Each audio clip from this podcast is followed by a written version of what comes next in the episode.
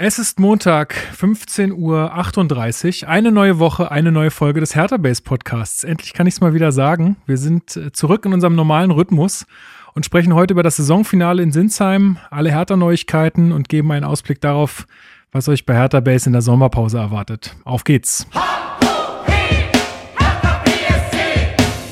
Hallo Hertha-Fans, das ist der Hertha Base Podcast mit Lukas Kloss und Marc Schwitzky.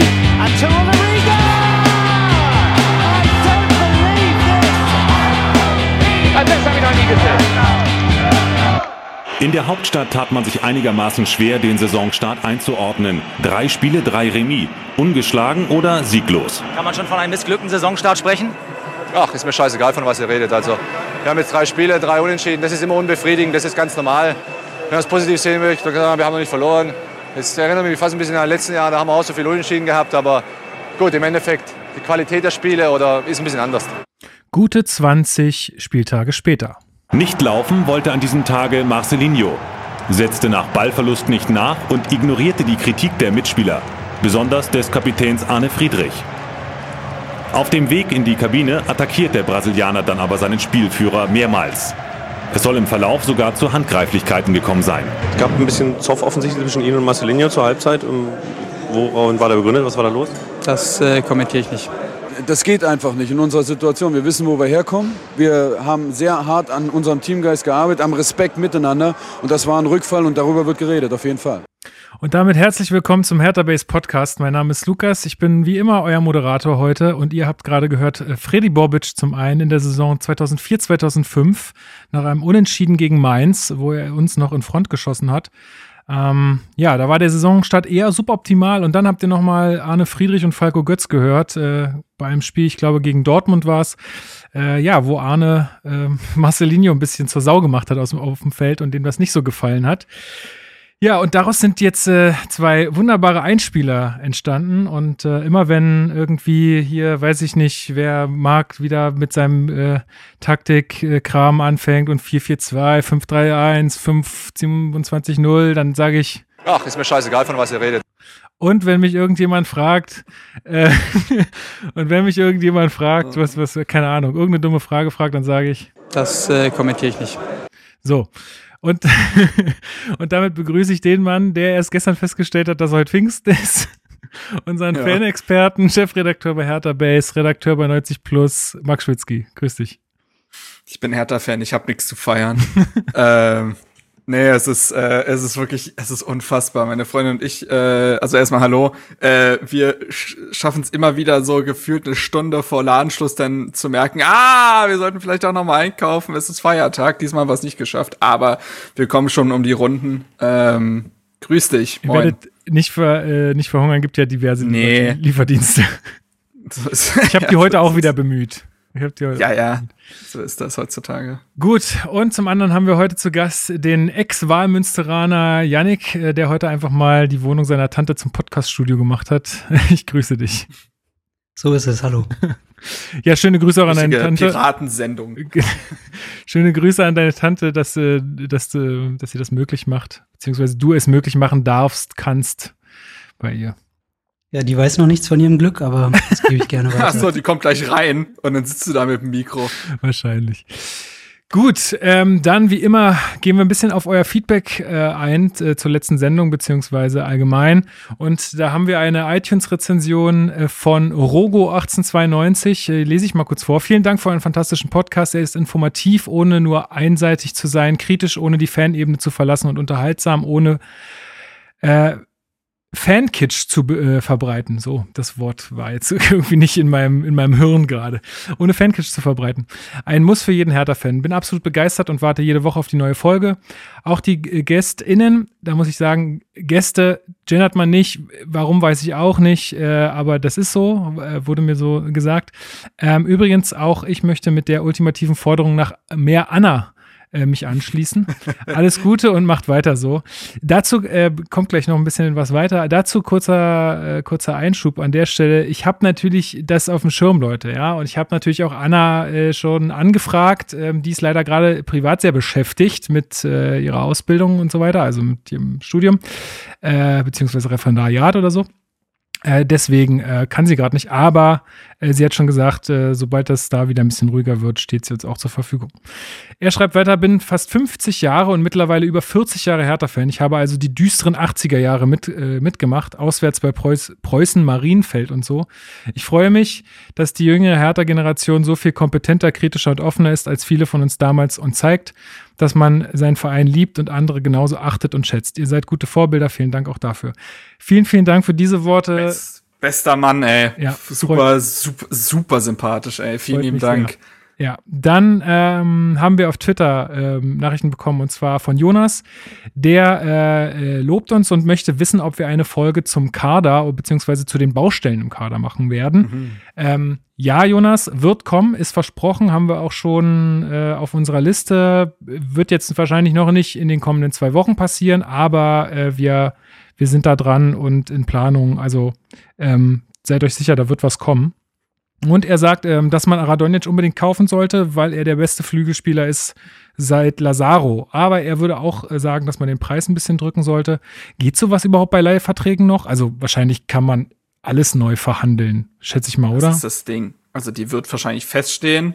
Also das wäre quasi so, wenn diese Kaufoption besteht und Hertha sie zieht, hat Marseille halt auch keine Handhabe mehr. Aber wenn Hertha halt sagt, nee, das wollen wir nicht und wir wollen einfach äh, neu verhandeln und wenn ihr bereit seid, den Spieler so oder so abzugeben, dann lass uns nochmal neu quatschen. Dann, äh, ja, macht man's halt so. Ja.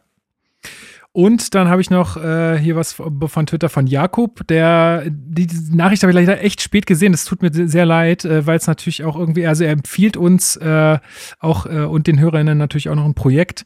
Und zwar könnt ihr mal auf Twitter gucken oder beziehungsweise einfach mal googeln. Ähm, äh, Polish Kid League.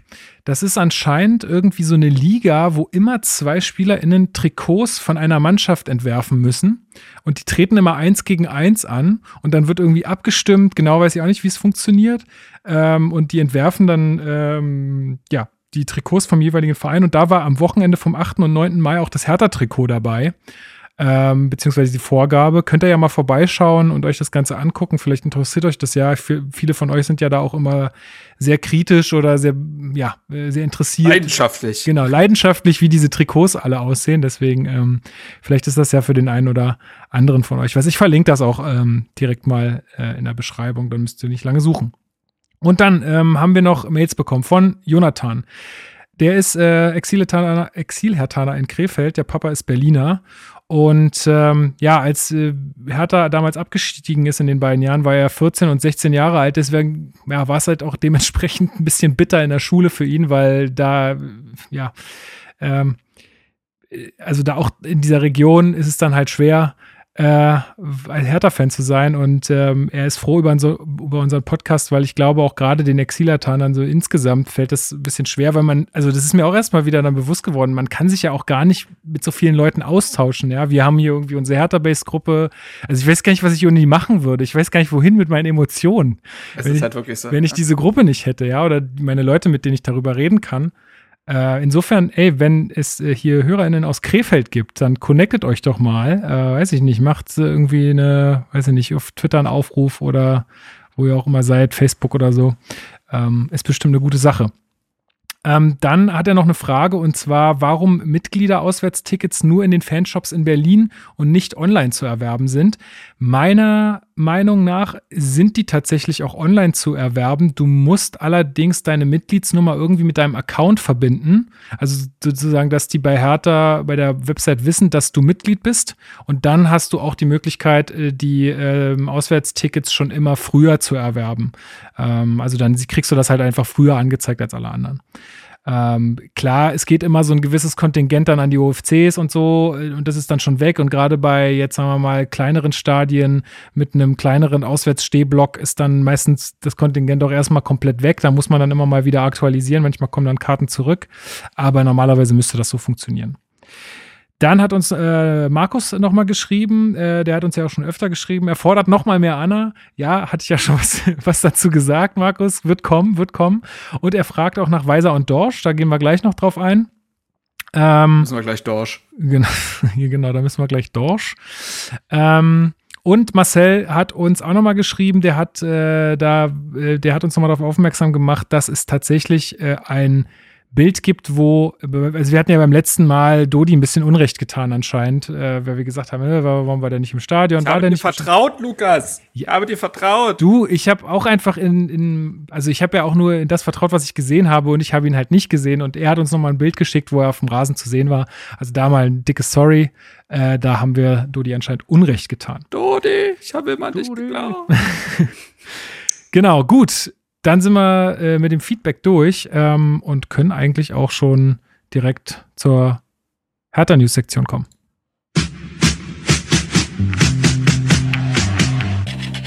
Hertha News.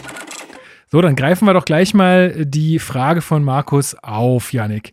Es gibt ja so gewisse Gerüchte um Weiser, um die Rückkehr von Weiser. Sagen wir mal jetzt ganz ohne äh, Fakten, äh, die es ja schon vielleicht auch gibt. Äh, würdest du es begrüßen, wenn ein Mitchell Weiser wieder bei Hertha äh, anheuert?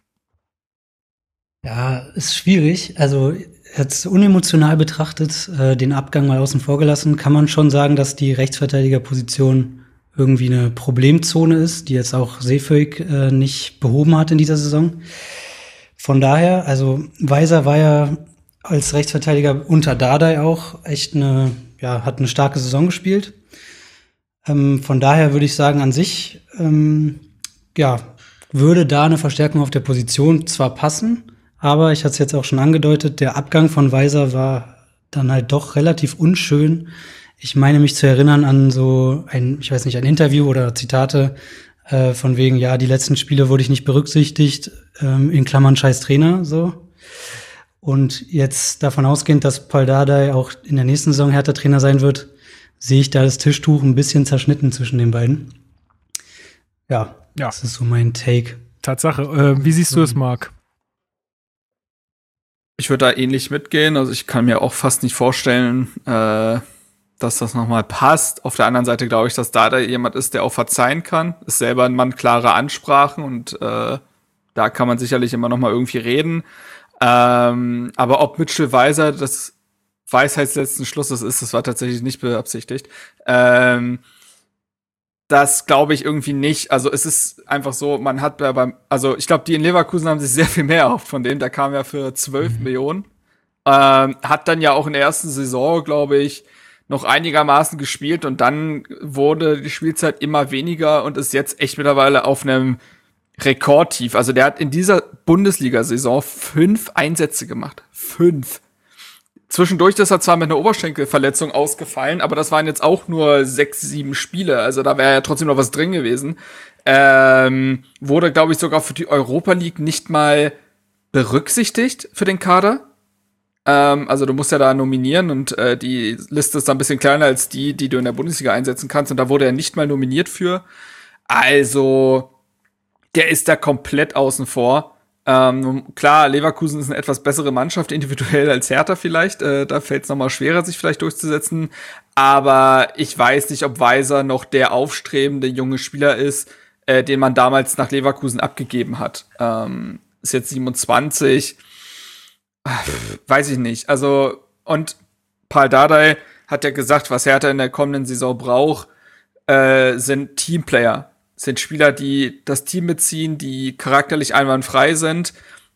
Ob das jetzt Mitchell Weiser ist, ohne ihm da persönlich zu nahe treten zu wollen, weiß ich nicht. Ähm, gleichwohl, wir werden ja noch zu einem anderen Rechtsverteidiger kommen bei Hertha, gleichwohl glaube ich schon, dass man auch da noch mal was machen könnte, ähm, weil Sefolk, der hatte sein Hoch, aber ich weiß nicht, ob er jetzt der ist, wo man sagt, ja, dem vertrauen wir da 34 Spieltage.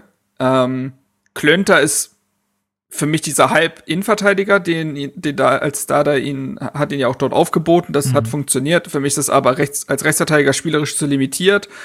Und auch Pekarik wird ja nur noch eine Backup-Option sein. Ähm, dementsprechend bin ich da mal gespannt, ob nicht vielleicht abseits von einem Weiser vielleicht trotzdem was passieren wird auf der Position. Ja, glaube ich auch. Aber ich glaube, diese, ich glaube, die Sache können wir tatsächlich begraben in der, in der Sache, äh, in dem Fall. Gut, dann äh, haben wir noch äh, eine Sache, die jetzt so, ja, still und heimlich anscheinend irgendwie passiert ist. Und zwar hat Matthäus Kunja seinen Vertrag bis 2025 ähm, verlängert. Das hatte irgendwie die Bild anscheinend auch äh, ja, äh, getitelt bzw. geschrieben. Und ähm, Anne Friedrich hatte das dann auch nochmal auf der PK ähm, bestätigt. Ähm, Janik, was glaubst du, wie wahrscheinlich ist es, dass äh, er jetzt bleibt? Ähm, ist es jetzt wahrscheinlicher geworden? Und äh, selbst wenn nicht, ähm, was glaubst du oder gib mal einen Tipp ab, äh, was man da so für Ablösesummen erwarten könnte? Puh. Ähm, ja, schwierig, würde ich sagen. Also ich glaube, seine letzte Saison oder diese Saison war jetzt nicht gut genug, als dass die Interessenten mega Schlange stehen würden. Also vor allem die Interessenten, die ihn auch interessieren würden. Ähm, von daher glaube ich, dass die Verlängerung schon dafür spricht, dass er nächste Saison auch noch bei Hertha bleiben wird und Hertha sich in gewisser Weise vergewissert hat, ähm, in der nächsten Saison noch eine hohe Ablöse generieren zu können, wenn er jetzt einschlägt, sage ich mal. Ja, es war ja schon zu lesen, dass Hertha wahrscheinlich eine Ablöse ungefähr vom doppelten Wert der ursprünglichen Ablöse, die sie selbst gezahlt haben, erzielen wollen. Also das war, glaube ich, um die 20 Millionen Euro, bisschen weniger vielleicht. Ach, 18 meine ich, ja. ja. Genau, 18. Sprich, ab 35 wäre man sozusagen gesprächsbereit bei allem Potenzial, was Kunja in den letzten anderthalb Jahren bei Hertha angedeutet hat, sehe ich jetzt gerade aber nicht so richtig einen Verein, der das einfach mal auf den Tisch legt. Ähm, außer da gibt's jetzt gerade einen Trainer, der mega den Plan hat und sagt, das ist der Junge, den ich brauche, um hier irgendwie mein Spielsystem durchziehen zu können. Leeds ist ja im Gespräch, Marcelo Bielsa, der mhm. äh, El Loco, wie er auch gerne genannt wird. Der ist natürlich immer für verrückte Ideen gut, aber ich weiß nicht, ob Kunja für 35 Millionen eine von denen ist, die ihm seinen Spitznamen naja, gebracht haben. Naja, Leeds hat auf jeden Fall schon, in, die sind ja diese Saison in die Premier League aufgestiegen und überraschend Neunter geworden mit ja einem auch schönen Fußball. Dafür steht ja auch Marcelo Bielsa und die haben auch nicht, also die haben durchaus gekleckert bei den Ablösesummen. Ne? Da ist ein Rodrigo für 30 Millionen aus Valencia gekommen. Die haben ja auch einen Robin Koch geholt und so. Die haben, glaube ich, ja, hier steht's, äh, 105 Millionen ausgegeben äh, in dieser Saison. Also ähm, die haben durchaus das Geld, um einen Kunja zu holen. Die Frage ist, ob Leeds United jetzt der Verein wäre, zu dem Kunja unbedingt will. Ähm, es ist ja zu hören, wie gesagt, dass Hertha eben keine Ausstiegsklausel hat. Man muss das frei verhandeln. Ähm, ich, es muss irgendeinen Grund geben, warum Hertha das nicht groß aufgemacht hat. Also Vertragsverlängerungen werden ja normalerweise in der Regel äh, schon der Öffentlichkeit preisgegeben mit einer Pressemeldung und so weiter, ne? so wie man es auch zuletzt bei Martin Dardai und Rüne Jahrstein hatte. Bei Matthäus Kunja ist das nicht passiert. Ich kann mir fast vorstellen, dass das damit zusammenhängt, dass man vielleicht sich denkt, na, wenn er im Sommer geht, dann wollen wir nicht, dass uns diese, diese Verkündung wieder komplett um die Ohren fliegt, wenn wir da erstmal feiern und, mh, also ich glaube schon, dass man damit intern rechnet, dass zumindest eine ein paar Anfragen reinkommen und dann man einfach sehen muss, wie man es wegmoderiert im Sommer oder eben nicht. Und das hängt natürlich auch nochmal ganz stark davon zusammen, äh, davon ab, äh, wer ist im Sommer bei Hertha Trainer. Wie gesagt, ich glaube auch, dass es Paul Dada sein wird. Und was will dieser Trainer haben? Und glaubt er, dass Matthäus Kunja ein Spieler ist, der Hertha in der Gesamtheit hilft? Natürlich hat er das Potenzial, das hat der Yannick auch schon richtig gesagt, aber ähm, bringt er die taktische Disziplin mit und ist er lernwillig und solche Geschichten. Wenn Paldada das nicht erkennt, dann wird man schon sagen, naja gut, dann gehen wir den vielleicht sogar ab, wenn er sich mit Leeds oder Atalanta, wurde glaube ich auch genannt, äh, zufrieden gibt. Und dann holen wir davon Spieler, die vielleicht ein bisschen weniger Talent in den Beinen haben, aber dafür einen etwas klareren Kopf. Ähm, aber ja, ich würde es jetzt auch noch nicht zu hoch hängen. Äh, würde jetzt auch nicht sagen, Kunja ist im Sommer weg. Aber ich sehe da schon zumindest noch eine Restwahrscheinlichkeit, ja. Ja, absolut. Es hängt, glaube ich, von vielen, vielen Faktoren ab, die du gerade ja auch schon aufgezählt hast. Ne? Also einmal von den Präferenzen von Kunja selbst, dann äh, von äh, den Präferenzen unseres Trainers, der dann im Sommer äh, am Ruder sein wird, äh, von der Ablösesumme, die bereit, äh, äh, also die aufgerufen mhm. werden kann oder auch bezahlt werden will.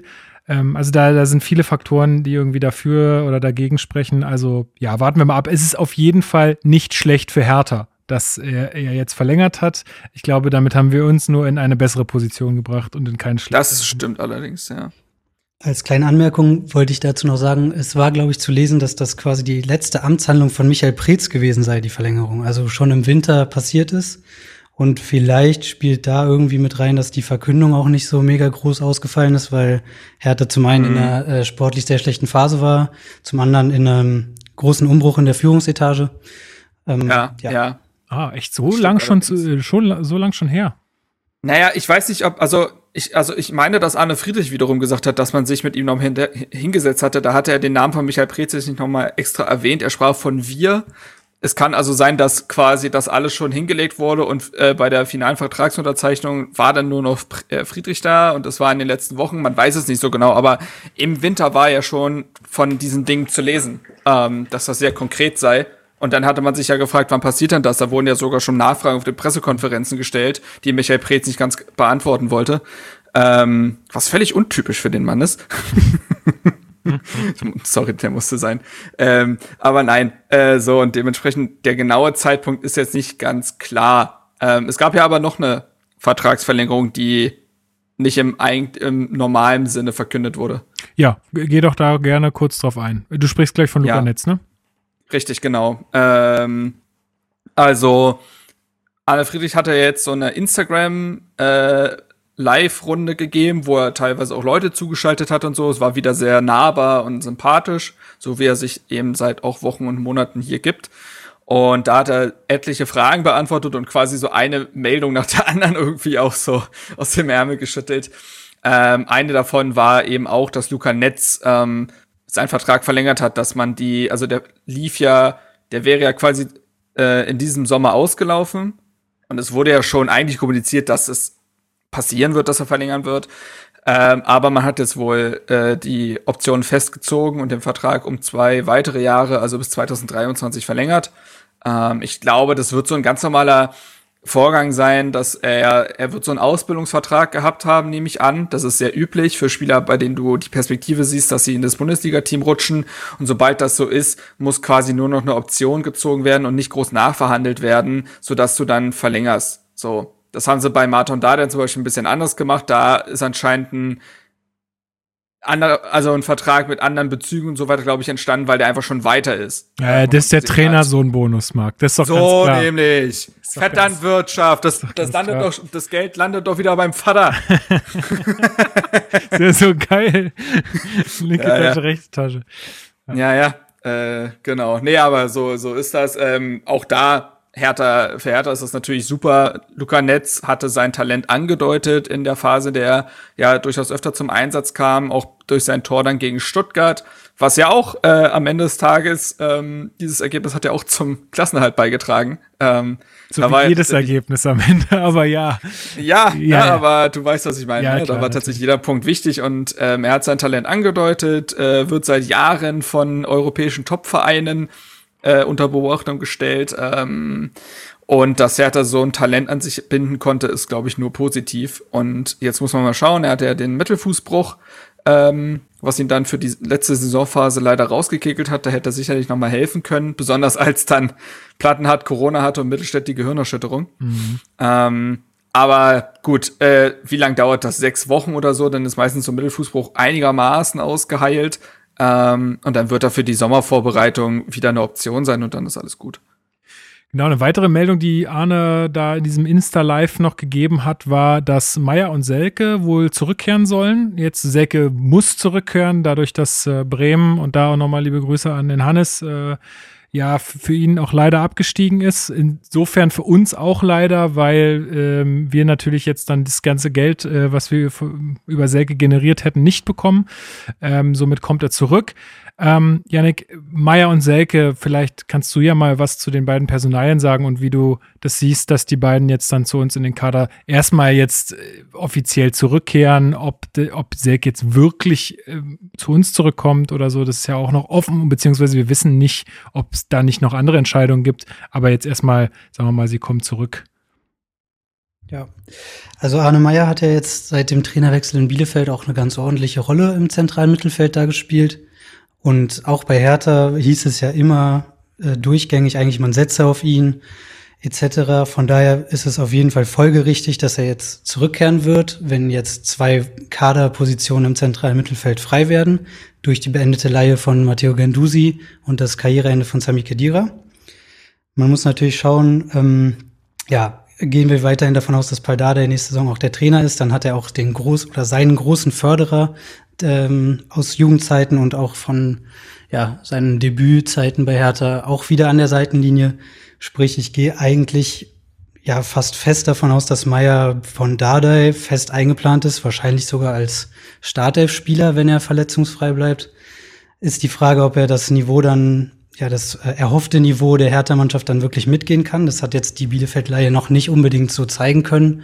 Da ist er auch nicht super herausgestochen.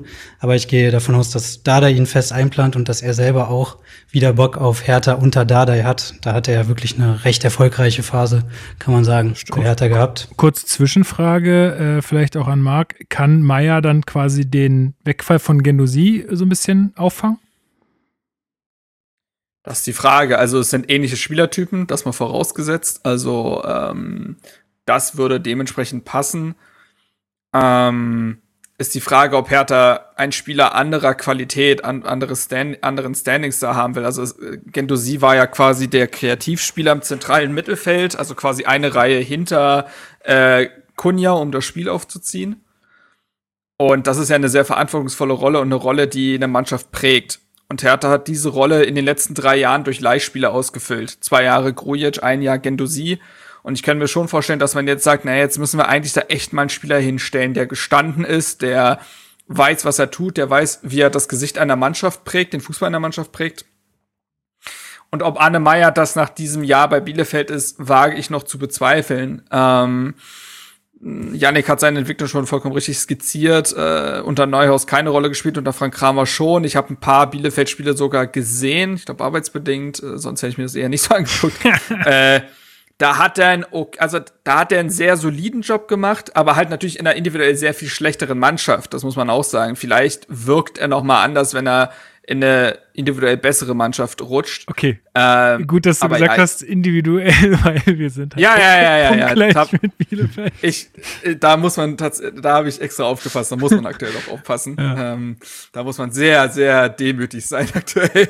Und ähm, dementsprechend, ja, kann ich mir vorstellen, auch so ein gestandener Spieler würde ja ausfallen und braucht Konkurrenz. Und für diese Rolle kann ich mir einen Arne Meyer absolut vorstellen aber es ist nicht der, wo man sagt, ja, ja, der 34 Spieltage, gar kein Problem. Mhm.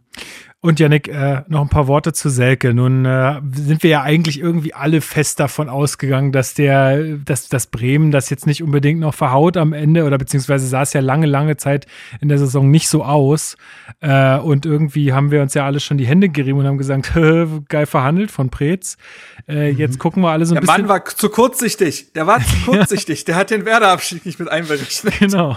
Ähm, ja, und jetzt, jetzt gucken wir alle so ein bisschen in die Röhre und fragen uns, kann der uns irgendwie helfen? Ja, schwierig zu sagen. Also in der Form der letzten zwei, drei Jahre ist es, also kann man sich kaum vorstellen, dass er gerade irgendeiner Bundesligamannschaft ernsthaft helfen könnte. Ähm, ja, ist die Frage, ob Hertha dann auch vielleicht mit diesem ins Bodenlose gesunkenen Marktwert jetzt nur noch, ich weiß nicht, was für eine Ablöse realistisch sein könnte, zwei Millionen generieren möchte oder ob man sagt, man versucht den Jungen jetzt irgendwie wieder aufzubauen. Auch er hat unter Dada eine ordentliche Rolle gespielt. Ähm, ich meine, er hat in einer Saison mal über zehn Tore unter Dada geschossen. In seiner ersten, glaube ich. Ähm, ja, und ihm vielleicht so ein bisschen die Rolle des Backup-Stürmers oder so zutraut, um vielleicht dann auch ihn wieder an eine Form heranzuführen, die für Hertha wichtig sein könnte oder eine Ablöse generieren kann. Andererseits ist jetzt mit Cordoba und Piontek die Stürmerposition bei den Top-Leuten sozusagen eigentlich schon gut besetzt, wenn man beim Einmannsturm bleibt. Und als dritter Stürmer sehe ich, oder als dritten Stürmer sehe ich Selke jetzt nicht unbedingt. Da ähm, nimmt man dann eher den Talenten in Kaderplatz weg. Das ist aber eine Sache, die sich dann jetzt im Sommer Freddy Bobic auf jeden Fall auf seine Liste schon geschrieben haben wird. Was da anzugehen ist. Ja, da kann ich tatsächlich einfach gar nichts mehr hinzufügen. Das würde ich nämlich ganz genauso sehen, zumal, zumal sich Jessica Nankam ja auch äh, da sehr hervorgetan hat jetzt nochmal in den letzten Spieltagen, so dass äh, ja, also dass die Position jetzt eigentlich bei uns irgendwie ja mehr oder weniger safe ist. Aber jetzt rutschen wir ja schon fast in die Kaderanalyse, Marc. Hast du noch ein bisschen was zu Selke beizusteuern? Das ist erstmal das, was Paul Dada jetzt selbst gesagt hat. Ähm, ich glaube, er hat jetzt in der Medienrunde was dazu gesagt. Ähm, er meinte, ich würde keinen Spieler abschreiben. Ähm, erklärte der Ungar und verwies auf Selkes Tor und Vorbereitungsquoten in, er in seiner ersten Amtszeit. So schlecht war das nicht. Er würde nicht sagen, gleich abgeben. Aber da bin ich jetzt auch nicht verantwortlich. Meine Aufgabe ist es, aus jedem Spieler das Maximale herauszuholen. Und da da ergänzte, Davy ist ein guter und fleißiger Junge, der Verein entscheidet. Ähm, ja, ne, also so ein bisschen dasselbe, da wäre dann dieselbe Hoffnung so ein bisschen wie bei Arne Meyer, dass äh, man an die einfach erste Amtszeit von Dada anknüpfen kann, wo die beiden Spieler ja ähm, durchaus wichtig waren und äh, ihr Potenzial durchaus ausgeschöpft haben. Davy Selke ist wirklich ein ganz tragischer Fall irgendwie, weil der war U21-Nationalstürmer, der war ob jetzt für alle die große Sturmhoffnung, würde ich, würde ich jetzt nicht sagen, aber er hat zumindest ja sogar eine Perspektive für die A-Nationalmannschaft, wenn man gesagt hat, ja, vier bessere Stürmer in Deutschland findest du dann in der Generation auch nicht und so weiter. Hat die ersten zwei Amtszeiten, ne, die ersten zwei Saisons bei Hertha auch ordentlich gespielt. Die zweite lief von den Toren her nicht so glücklich, aber da hat er, glaube ich, irgendwie neun Vorlagen oder sowas geliefert. Also war trotzdem irgendwie noch ein Faktor. Ja, und jetzt muss man mal sehen. Also Yannick hat es eigentlich schon ganz gut aufgeschlüsselt. Ähm, das Problem bei Selke ist eben genau, du kannst, du, der hat keinen Markt aktuell, hat er einfach nicht. Ähm, beziehungsweise weiß ich nicht, ob Vereine, die vielleicht für ihn in Frage kämen, auf die er jetzt schon Bock hätte, ob er sich darauf einlässt, zu sagen, ja, da, da bin ich jetzt einfach vom Niveau her angekommen. Und das andere ist, dass, ähm, also ich würde fast sagen, dass man Davy Selke nochmal ausleihen müsste. In eine Liga, in der er nicht verbrannt ist leih den von mir aus nach Dänemark aus oder nach Schottland oder sonst wohin in irgendeine Liga, die Erstliga-Fußball bietet, die professionelle Strukturen bietet, wo er aber unter dem Radar läuft der Medien und einfach sein Ding machen kann. Und vielleicht platzt in der Knoten. Das große Problem dabei ist aber, dass Davy Selkes Vertrag bei Hertha 2022 ausläuft. Er wird also in seine letzte Saison gehen. Und wenn man das machen will, müsste man den Vertrag nochmal verlängern, weil man im letzten Vertrag ja nicht ausgeliehen werden darf. Also ist es tatsächlich im Sommer so. Entweder man verkauft ihn, ich glaube nicht, dass der Vertrag einfach so verlängert wird. Oder man sagt, okay, David, du bist jetzt hier ein Jahr nochmal auf Bewährung, hau dich einfach rein als Stürmer Nummer zwei, Schrägstrich drei, ähm, und wir sehen, was passiert. Ähm, ist aber natürlich eine insgesamt sehr unbefriedigende Situation, weil Selke aktuell überhaupt kein Standing hat. Andererseits kommt er auch in eine Mannschaft, die jetzt nicht so feste Strukturen äh, gebildet hat und solch ein Leistungsgefälle hat aufgrund dieser Saison, dass es unmöglich wäre, da sich hervorzutun. Also ähm, ist eine ist eine komplizierte Nummer irgendwie. Ja, aber also ganz persönlich muss man ja zu Selke sagen, also was seine Person an sich mal ab Spiel, äh, genau, was mal ab vom Spielerischen geht, ist, glaube ich, ein super Teamplayer. Der hat, der kann schnell irgendwie bonden in so einer Mannschaft. Äh, der reibt sich äh, immer auf, auch wenn ihm halt dann jetzt in, letzt, in den letzten Jahren sehr wenig gelungen ist irgendwie. Aber äh, ich glaube, also wenn du einen Kämpfer brauchst, dann äh, hast du mit Selke den richtigen da im, im Team. Nur er muss es halt letztendlich auch in Leistung um, ummünzen. Ähm, ja, aber ansonsten kann ich dazu jetzt auch nicht mehr sagen als du. Das wird, äh, wird dann Freddy Bobic entscheiden müssen. Ähm, bleiben wir doch mal noch ein bisschen bei Personalien. Und zwar hat Arne auch im Insta Live, also der hat ja eine, nach der, eine Meldung nach der anderen gedroppt. Ähm, Pekarik soll bleiben. Ähm, der Mann ist jetzt schon 34. Das musst du dir mal geben, ja. Und der spielt ja da trotzdem, also wir wissen ja alle, haben wir auch schon oft drüber geredet hier im Podcast, er spielt ja einfach einen soliden Ball. Also das ist ja völlig in Ordnung. Ja. Das ist nichts, was nach oben völlig ausreißt. Aber der hat, der hat auch Tore gemacht. Wie viele Tore hat er? Ich wollte sagen, der zwei, der zwei ist der fünf beste, er ist der fünf, ja. drei Bundesliga, es ist der fünf beste Bundesliga-Schütze in der Saison ja, bei Hertha. Also ist, ist ja auch crazy, oder? Also insofern. Und in der ersten Runde gegen Braunschweig hat er sogar auch getroffen. Ach so. Und also äh, hat er nicht auch nach dem Restart, hat er doch auch damals ein, zwei Dinger noch gemacht unter Labadia auch, also in der letzten Saison. Also seit so anderthalb Jahren oder so äh, ist Pekarek, da musste offensiv mit dem Mann rechnen. Aber ähm, ich finde nämlich auch, dass du merkst ihm das Alter jetzt nicht total an. Also er wird im Oktober, 5, im Oktober 35, ja, die Endgeschwindigkeit wird jetzt eher geringer, war jetzt aber auch noch nie das größte Asset bei ihm. Du hast ja nicht gesagt, Pekarik stellst auf die rechte Seite, weil du Tempo haben willst. Das war ja auch schon mit 27 nicht der Fall. Sondern weil du da einen soliden Verteidiger bekommst, der aber viele Meter macht. Der macht sie vielleicht nicht super schnell, aber er macht viele.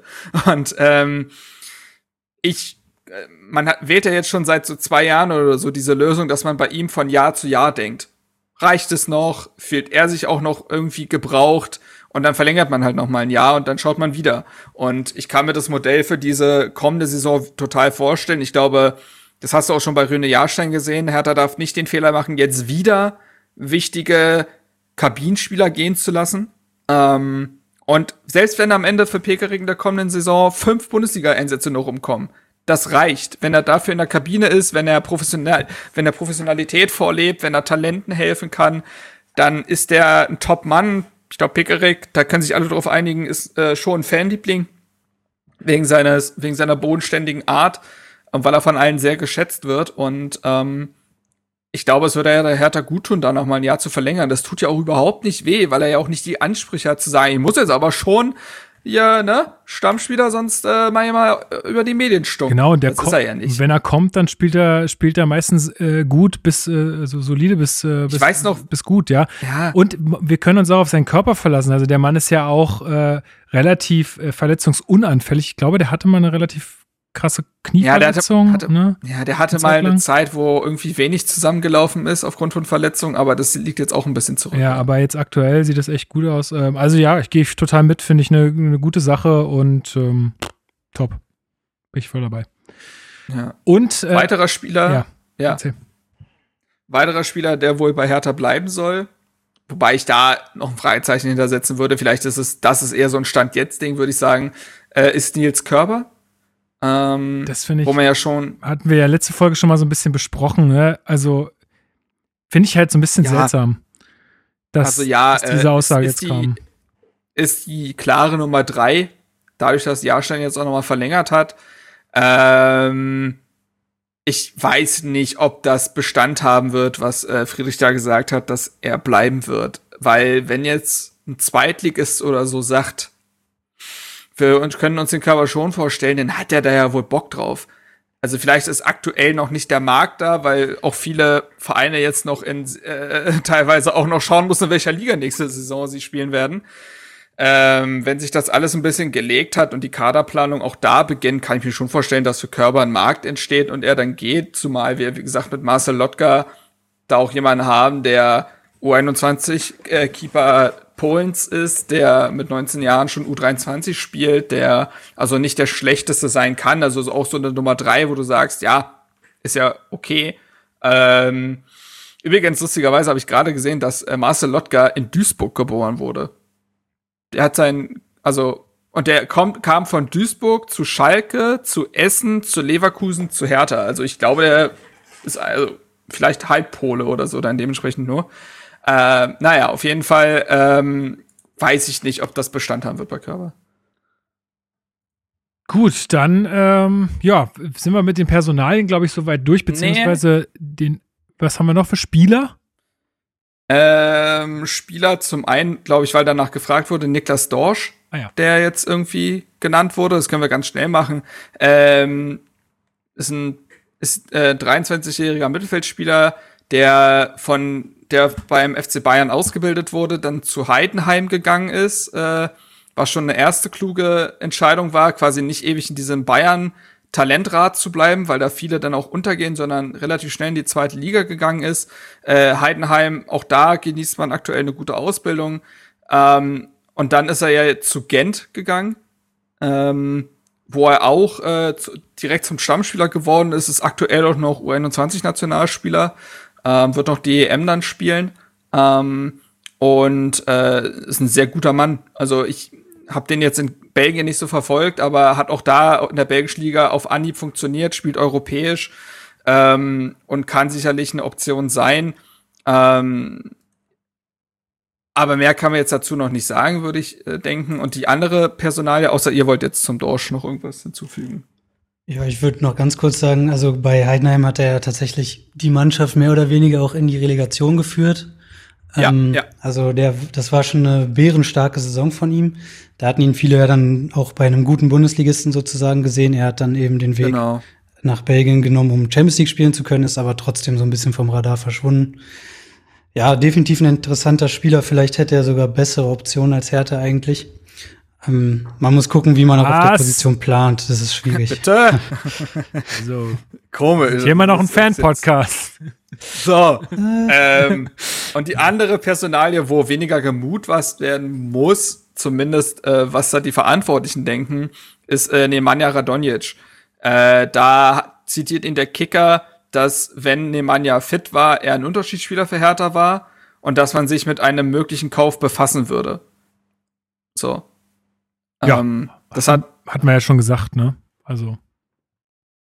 Ja, quasi nur, dass äh, Hertha selber auch was dazu gesagt hat. Ähm, wir haben ja, glaube ich, auch in den letzten Folgen ausführlicher darüber gesprochen. Ich will es nur mal vermerkt haben, falls nicht jeder diesen Artikel mitbekommen hat. Ja, also ich glaube, ich habe meine, meine Meinung zu de, den bisherigen Leistungen von äh, äh, Radonjic schon ein bisschen klar gemacht. Natürlich war er jetzt sicherlich einer der auffälligeren Offensivspieler in den letzten Spielen ich traue dem Braten noch nicht so ganz, äh, vertraue da aber auch total auf äh, unsere Verantwortlichen, wenn die da äh, Potenzial sehen und die kriegen ja auch deutlich mehr mit, dann, äh, wie gesagt, dann vertraue ich da, da, da, drauf. Mir war es, äh, mir ist es halt so ein bisschen äh, noch zu unsicher, zumal du jetzt in dieser Mannschaft, in dieser Phase auch es sehr leicht hattest, wahrscheinlich auf dieser Position zu glänzen. Also ähm, ja, wir werden sehen. Ähm, Gut, und dann ähm, hat äh, Friedrich noch gesagt, dass die Spieler jetzt demnächst geimpft werden, was eine sehr gute Sache ist, äh, dass man da zumindest auch mal Sicherheit hat. Ähm, dann gab, also ich, ich habe selber nicht sehen können, leider. Es wurde ja dann auch irgendwie nicht, also er hat es auch nicht gespeichert. Insofern muss ich mich da auf die Aussagen von, von Marc und Co. und äh, den Artikeln äh, so ein bisschen verlassen. Ähm, aber er hat irgendwie gesagt, dass er und Preetz wohl nach der Entlassung von Preetz kein Wort mehr gesprochen haben oder keinen Kontakt mehr hatten, ne? Ja, also ich habe es auch nicht komplett gesehen, deswegen äh, versuchen wir jetzt da mal, glaube ich, nicht äh, zu weit zu gehen, ohne dass sie die Aussagen selber gehört haben, in dem, zumindest was das angeht. Äh, ja, keine Ahnung. Äh, Alex meinte schon scherzhaft, so eine Glückwunsch-SMS nach dem Klassenerhalt hätte, hätte er schon sein können. Aber ansonsten äh, ist es, glaube ich, auch normal fast. Ich würde das nicht überbewerten wollen. Ähm, es ist ja schon zu hören, dass dass Preetz jetzt nicht der größte Freund von der äh, von der Friedrich-Verpflichtung äh, damals gewesen sein soll. Ähm, ich kann mir irgendwie immer auch noch nicht vorstellen, dass Friedrich allzu viel Sagen hatte in der Transferplanung im Sommer ähm, und er dann ja auch selber im Winter teilweise Dinge korrigiert hat mit einem Kidira, mit einem Radonjic. Ähm, und ansonsten, ja, glaube ich, versuchst du dich ja auch als Prez dann auch rauszuhalten, weil du bist nicht mehr Angestellter des Vereins und du willst, glaube ich, die nicht aus ihrem Tunnel reißen. So. Ähm, und dementsprechend gibt's da wahrscheinlich auch gar nicht so viel zu quatschen. Ähm, vielleicht ist das auch noch was für den Sommer, dass du mal eine SMS schreiben, aber ich glaube, jetzt aktuell wäre es fast unangebracht gewesen, da jetzt irgendwie noch zu quatschen. Das glaube ich auch. Ähm, passt schon. Genau. Und dann ist natürlich auch noch die große Frage, ähm, die sich alle stellen, wie sieht es äh, um die Zukunft von Arne Friedrich bei Hertha BSC aus? Dazu hat er gesagt, dass sich das äh, jetzt äh, diese Woche klären wird. Ähm, ich gehe stark davon aus, dass das auf der Mitgliederversammlung äh, dann verkündet wird, äh, ob er bleibt, ob er nicht bleibt.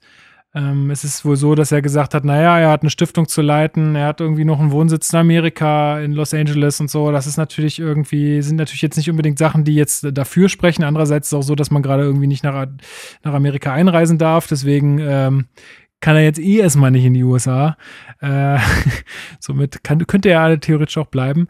Ähm, also ja, ich kann mir jetzt, äh, ich könnte mir gut vorstellen, dass er noch bleiben wird, zumindest noch äh, das nächste Jahr. Ich glaube aber nicht daran, dass wir ihn jetzt wirklich langfristig bei Hertha sehen. Also ich könnte mir vorstellen, dass er sozusagen das Ganze so ein bisschen als Projekt ähm, sieht, mhm. dass er sagt, okay, wir, wir haben jetzt hier einen Verein im großen Umbruch, also auch nicht nur Umbruch von Spielern, sondern auch von Führungsfiguren ähm, äh, und dass, dass wir hier jetzt irgendwie eine neue eine neue Kultur etablieren wollen, dass wir hier jetzt viel voranbringen wollen. Ich stelle jetzt hier mit die Weichen für die nächsten Jahre und dann ist meine Arbeit hier wieder getan und ich kann mich in, in, den, in die nächste Sache stürzen. Ich glaube, so tickt Arne Friedrich.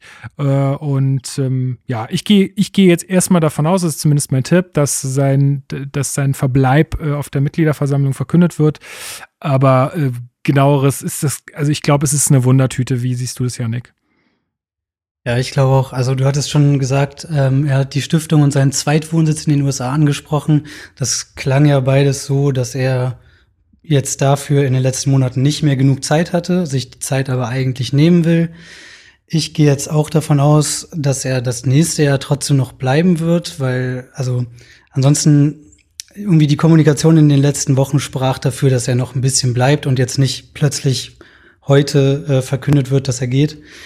Ähm, ja, nichtsdestotrotz hat auch Arne schon nach seiner Karriere ja irgendwie gezeigt, dass er andere Ziele hat und nicht unbedingt nur in diesem Fußballkosmos bleiben möchte. Und genau wie du das schon gesagt hattest gerade, glaube ich, dass er eben jetzt auch wieder sich anderen Dingen widmen möchte und nicht irgendwie jetzt plant, 40 Jahre Funktionär hier bei Hertha auf irgendeinem Sessel zu sitzen, sondern macht jetzt dann vielleicht noch mal fünf Jahre was anderes und vielleicht kommt er ja dann auch noch mal zurück. Aber so schätze ich das auch ein. Ja, also auf jeden Fall herzlich willkommen und meinetwegen kann auch ewig bleiben. Marc, ähm, wie ist deine Sicht der Dinge? Kann nichts mehr hinzufügen. Gut, das ist doch wunderbar. Dann, ähm, glaube ich, sind wir mit diesen Insta-Sachen von Arne durch, oder? Yes. Äh, und dann haben wir noch ein letztes Thema, was wir in den Hertha News besprechen müssen, was glaube ich, was wir jetzt auch ein bisschen, wo wir das Spiel jetzt glaube ich noch ein bisschen reinbringen äh, werden, weil es ja dann im Spiel stattfand. Und zwar hat äh, Sami Khedira verkündet, dass er seine Karriere äh, beendet, äh, beziehungsweise jetzt schon beendet hat. Ähm, ich habe diese ähm, Pressekonferenz jetzt leider nicht mehr sehen können. Ähm, ich weiß jetzt nicht, ob es da irgendwas super Spannendes zu sagen gab. Ähm, könnt ihr gleich vielleicht nochmal drauf eingehen, wenn ihr es gesehen habt.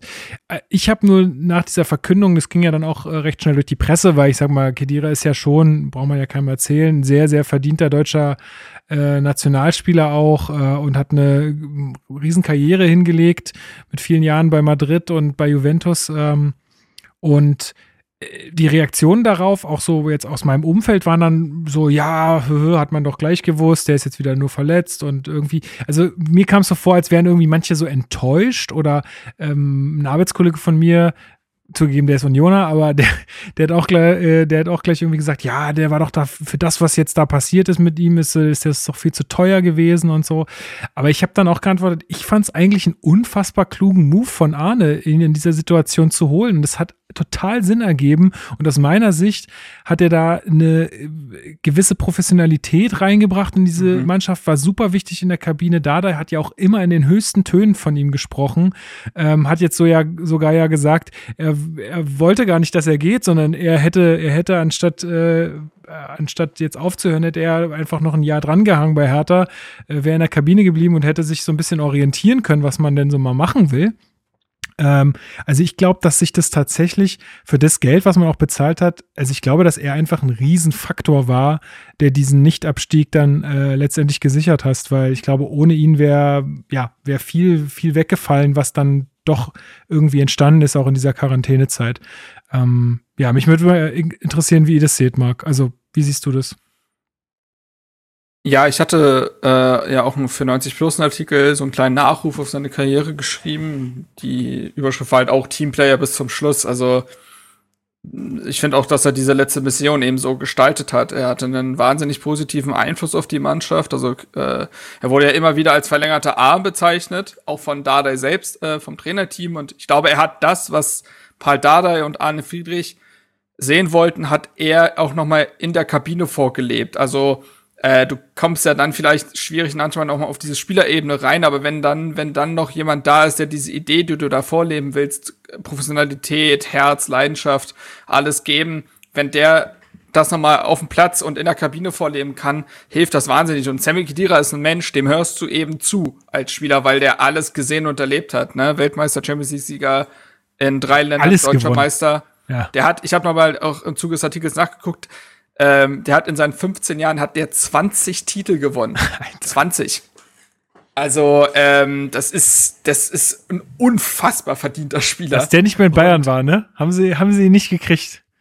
Haben sie ja, nicht ja, gekriegt. Ja, ja. Und ähm, das, das, ähm, ja, also es ist ja auch zu hören, dass Kedira, er war verletzt, äh, zu lange verletzt, um teilweise einen spielerischen Einfluss zu haben, aber trotz seiner Verletzung war er wohl bei jedem Training, in jeder freien Minute in der Kabine, er ist zu jedem Spiel mitgereist und das ist diese Art von ja, Dedication, was ist das deutsche Wort dafür? Äh, also, ist kein ich hab, ich konnte, ich habe das schon, wollte, hab das schon gesagt, während du noch gesagt hast, das deutsche Wort. Naja. Ja, aber was du meinst, ist, glaube ich. das macht äh, mich glücklich. ja, äh, auf jeden Fall ähm, so. Und das, wie er sich mit dieser Aufgabe identifiziert hat und so eine Art Spielertrainer gewesen ist, ähm, das wird dieser Mannschaft auf jeden Fall geholfen haben. Und ähm, er war es eigentlich gewohnt, quasi um Titel zu spielen. Jetzt war der Titel quasi der 15. Platz. Ähm, und das wurde erreicht, also der Nichtabstieg. Es wurde über. Man hat sogar quasi äh, also 21. Ja, Titel jetzt. Yay. So, nee, aber ähm, dieses diese Grundtugenden, die du einfach im Fußball brauchst und die dieser Mannschaft ja vor Paul Dardai gefehlt haben, die hat er vorgelebt in seiner gesamten Karriere. Und ich glaube, da konnte er viel weitergeben. Und ähm, er hat der Mannschaft teilweise sogar auf dem Feld geholfen. Man hat ja gesehen, also wir haben uns manchmal so gedacht, also ist Sammy Khedira noch so ein richtiger Profifußballer, weil es waren schon ähm, Geschwindigkeitsdefizite zu erkennen, sagen wir mal so. Ähm, aber allein wie er Bälle gespielt hat, wie er vielleicht auch mal kurzen Pressing angesetzt hat, um einen Ball zu gewinnen, das sind so viele Entscheidungen im Kopf gewesen, die noch mal gepasst haben und der Mannschaft Ruhe gegeben haben. Und dementsprechend würde ich auch von einer erfolgreichen Verpflichtungen sprechen. Es ist so lustig, weil du jetzt gerade sagtest, äh, nochmal angesprochen hast, dass, dass er dann auch äh, kluge Sachen gemacht hat, obwohl der Körper nicht mehr so wollte. Ich glaube, im Hauptstadt-Derby haben der Kruse und Beek letztens gesagt, ey, der Kopf von heute und der Körper von damals, das wäre eine Waffe. So, also und so ist ja. es wahrscheinlich auch, ne? Und ja. Deswegen bist du ja wahrscheinlich auch dann irgendwann auf so einem Peak, weil dann so sich beide Linien so überschneiden und es dann so, so, so, so ein ja, so einen besten Punkt irgendwie auf deiner Karriere gibt, der Karriereleiter. Ähm, ja. ja, aber ich glaube auch, er hat ihm total, äh, er hat der Mannschaft auch auf dem Platz äh, teilweise sogar helfen können. Also ich fand auch, man hat es immer, immer sehr gemerkt. Janik, äh, wie traurig bist du, dass Kedira uns jetzt schon verlässt? Ja, man muss zugeben, ich habe jetzt hier keine äh, großen Tränen verdrückt, aber nicht, weil ich ihn nicht mögen würde, sondern einfach, weil er nur ein halbes Jahr da war. Ich glaube, also so wie ihr es auch schon gesagt habt, ähm, ja, er war wahrscheinlich auch enorm wichtig für die Kabine. Da haben wir natürlich immer nur begrenzten Einblick. Aber so häufig wie das Mannschaftsgefüge im Allgemeinen kritisiert wurde, genauso häufig wurde hervorgehoben, wie welch positiven Einfluss äh, Sammy Kedira dann darauf hat. Und ähm, wie Paldada jetzt, glaube ich, auch in dieser Medienrunde gesagt hatte, wenn uns nur irgendwie drei Punkte irgendwo anders verloren gegangen wären, wären wir jetzt auf dem Relegationsplatz ähm, oder vier. Ich weiß gerade gar keinen. Ähm, jedenfalls kann dieser Einfluss Kediras, der sich natürlich schwierig in Punkten messen lässt, aber offenbar vorhanden war, kann sich eben entsprechend exakt auf den Klassenerhalt ausgewirkt haben in dieser, in dieser Form, ja. Ja, es waren drei Punkte. Genau. Nur der Vollständigkeit. Also. Aber ja. Ja, Friedrich hatte ja gesagt, er hatte vom ersten Tag an großen Zugriff auf alle Spieler, sie haben ihm zugehört. Er ist einer der professionellsten Sportler, die ich erlebt habe. Ein absoluter Vollprofi. Für unsere Mannschaft war extrem wichtig. Ich bin froh, dass wir ihn hatten. Und ich meine, natürlich ist es so, jetzt würden vielleicht die, die da eher weniger die blau-weiße Brille aufhaben, aber würden ja die jetzt sagen, da müssen sie ja sagen, weil sie haben ihn ja geholt und das muss man ja irgendwie rechtfertigen. Aber ich glaube, das, was man auch gesehen hat und das, was man auch mitbekommen hat, ohne dass es jetzt nur an Aussagen von Friedrich oder Dada hängt, glaube, spricht auch einfach dafür, dass das äh, schon so war, wie auch das alle geschildert haben. Also insofern. Und zum Sportlichen, also er hat natürlich nicht mehr den absolut prägenden Einfluss gehabt, aber was ich gestern tatsächlich noch gesehen habe, er hat in seinen neuen Einsätzen immerhin auch zwei Vorlagen gehabt. Also tatsächlich auch nochmal Zählbares Echt, mitgenommen. Ich find, ja, ich finde es auch gar nicht so schlecht. Direkte auch, Vorlagen. Auch mein Kollege hat dann auch so, ja, ich habe mir mal die Statistiken angeguckt, ich finde jetzt zwei Vorlagen in neun Spielen gar nicht so dolle. Du musst mal überlegen, in welcher Situation das äh, war und mit welchem Körper der das ist macht. der Sechser. Ja. Also eben, also stimmt, der, hat ja sticht ja, auch nicht mehr stimmt. irgendwie in den Strafraum oder so. Ja. Also der hat ja, wenn dann nur noch nee. die, die Bälle irgendwie ja aus, ich sag mal, 30 Meter vorm Tor dann mal irgendwo reingespielt und nicht vorm Tor quergelegt. Ja. Nein. Ja, das ist halt der in der Kreisliga-Truppe, der mal ein bisschen höher gespielt hat, aber schon zehn Jahre älter ist als die anderen. Genau, der, Sozusagen der, der, schon die der ordentliche, Kevin Panewitz der schon sozusagen. die ordentliche Kugel Ja, ja. herschiebt, aber trotzdem. Genau, es ist, äh, es war der Kevin Panewitz äh, von Hertha. Grüße an der Stelle. der Vergleich ist aber Ja. nicht, das ist nicht fair. Das ist nicht fair, nee. Ja, ich finde, ich finde, ich tue da Kevin Panewitz. ja, genau. Oh Mann. Okay, gut. Also, äh, ja, dann äh, werden wir gleich, glaube ich, noch mal ein bisschen auf seine Verabschiedung äh, eingehen. Aber ich denke, dann äh, sind wir mit dem News-Teil, der ja heute sehr umfangreich war, durch und können jetzt auf, das we die, auf die weniger umfangreiche Spielanalyse kommen. Oder habt ihr noch irgendwas? Äh, Nee. Ich hatte bei dem Kicker-Artikel, der über die Medienrunde war, über Dardai noch gelesen, dass er sich heute um 17 Uhr mit Friedrich zusammensetzen wolle und dass äh, da die Personalie Dardai besprochen werden solle. Also ich sehe Marc da gleich schon auf dem F5-Knopf. ähm, naja, mal gucken, ja, so schnell wird da nichts passieren, das stimmt natürlich, aber vielleicht Nee, gibt's doch, da, da macht, da demnächst dann macht doch äh, News. Friedrich, macht da Insta live an aus der Runde und dann geht's da los. Tatsächlich, tatsächlich glaube ich, dass es äh, am 30. ist ja Mitgliederversammlung um 11 Uhr. Ich glaube, das werden die alles äh, dort äh, verkünden. stimmt Das, ist einfach der beste, beste Termin. Ist, ähm, also es gibt ja wohl auch irgendwie wieder so eine, so eine Abstimmung gegen Gegenbauer. Ähm, also da ist zum, zumindest ein Antrag eingereicht worden. Also ich, ich glaube, dass, äh, dass das da irgendwie dann verkündet wird, einfach weil es sich besser macht auf so einer Mitgliederversammlung. Das wird übrigens auch relativ interessant, weil äh, Preetz ja mal nicht äh, den, den, ähm, den Bericht äh, vorlegt. Also ich bin mal gespannt, wie das, wie das wird, so Äh, ohne einen Preetz. Ja. Ja. Also freu, Also, ich freue mich ich hab- drauf. Ich hatte ja mal das Ist das in Präsent? ne? Wie bitte? Ist das in Präsent geplant, die Mitgliederversammlung? Nein, nein, oder nein. Wird die wieder nein, nein, online? die, die ist nur online. Ist klar. Die ist nur online, ja. Okay. Ma- Nicht Ma- wieder im Olympiastadion. Nee, nee. Marc, was wolltest du sagen? Ich habe, ach so, ich wollte nur sagen, dass ich ja äh, vor ein paar Monaten mal dieses Quiz vorbereitet hatte, in welchem er, Jahr er was gesagt hat, weil sich diese so. Statements sehr angeglichen haben. Aber äh, bin gespannt, wer dann, also eigentlich fürs Sportliche muss ja eigentlich Arne Friedrich dann was sagen. Ich glaube auch. Ja, das wird spannend. Vielleicht verkündet er ja selbst. Äh, In so einem Halbsatz sagt er dann, und ich freue mich dann, wenn wir nächstes Jahr die, gemeinsam die Chance haben, es besser zu machen. Irgendwie so. genau. Und, dann alle so, ah! digital vor ihren Laptops. Alle mit diesen Klatsch-Emoji. genau. Wie bei so, so Teams-Call. Alle so, yeah. Da kommt so ein kurzes, wie bei Skype, einfach nur so ein kurzes Klatsch-Emoji, kommt so in den jeweiligen Screen so. Pop. Und dann, das ist das, äh, die Ekstase. Das ist die Herzchen-Explosion bei Insta Live auf äh, rechts dann so, wie die da immer losballern. Okay, gut. Ähm, ja, dann, ähm, ähm, genau. Ach so, naja, gut. Also, natürlich ist auch immer noch großes Thema, bleibt da, da, bleibt da, da nicht. Ne? Also, das ähm, hattest du jetzt gerade angesprochen. Müssen wir abwarten. Genau.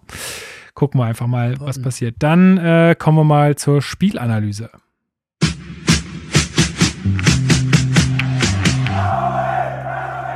Spielanalyse.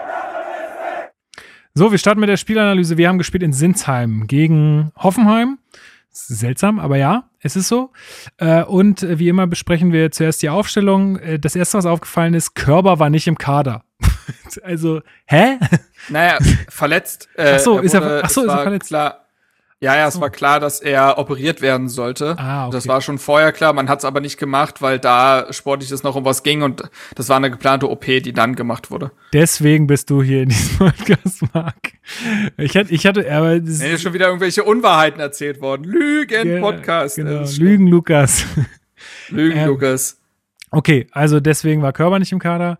Ähm, ansonsten war die Aufstellung ja sehr erwartbar. Ich glaube, das Einzige, was, ähm, was dann hervorzuheben ist, ist, dass ähm, Kedira von Anfang an spielen durfte, was ja aber auch zu erwarten war letztendlich. Als Kapitän. Ähm, genau, als Kapitän. Und äh, ja, Löwen durfte mal wieder ran. Äh, Sorry, wer? Löwen, L-Ö-W-E-N. Das ist der, der mal äh, bei Nürnberg gespielt hat und dann Ja. in Augsburg war und dann zu uns Moment, ist. bei Nürnberg, bei Nürnberg klingelt, oder hast du auch irgendeine Verbindung zu? oder? Warte mal. Ähm, ja, Ja, doch, ja, Ja. richtig. Äh, ja, ansonsten waren ja, äh, war ja Dings, ähm, Deroson und Alderete waren ja aus persönlichen Gründen, wurde gesagt, nicht dabei. Mhm. Äh, bei Alderete weiß man bis heute nicht, was das gewesen ist, ist aber, wenn es irgendwas Privates ist, auch nicht relevant. Bei Deroson wurde es ja Muskulaturproblem im Oberschenkel. So ist es nämlich. Es ist immer noch so schön. ähm, der äh, Deroson ist Papa geworden. Ja, herzlichen Glückwunsch. Ähm, ja, wird er sicherlich hören. Jaff, ne? wie sagt, wie sagt man äh, das auf, auf Niederländisch? Oh Gott. Ahnung. jetzt nicht. Äh, aber äh, Ahnung. und äh, im, im Kader stand zum ersten Mal Marcel Lotka dementsprechend.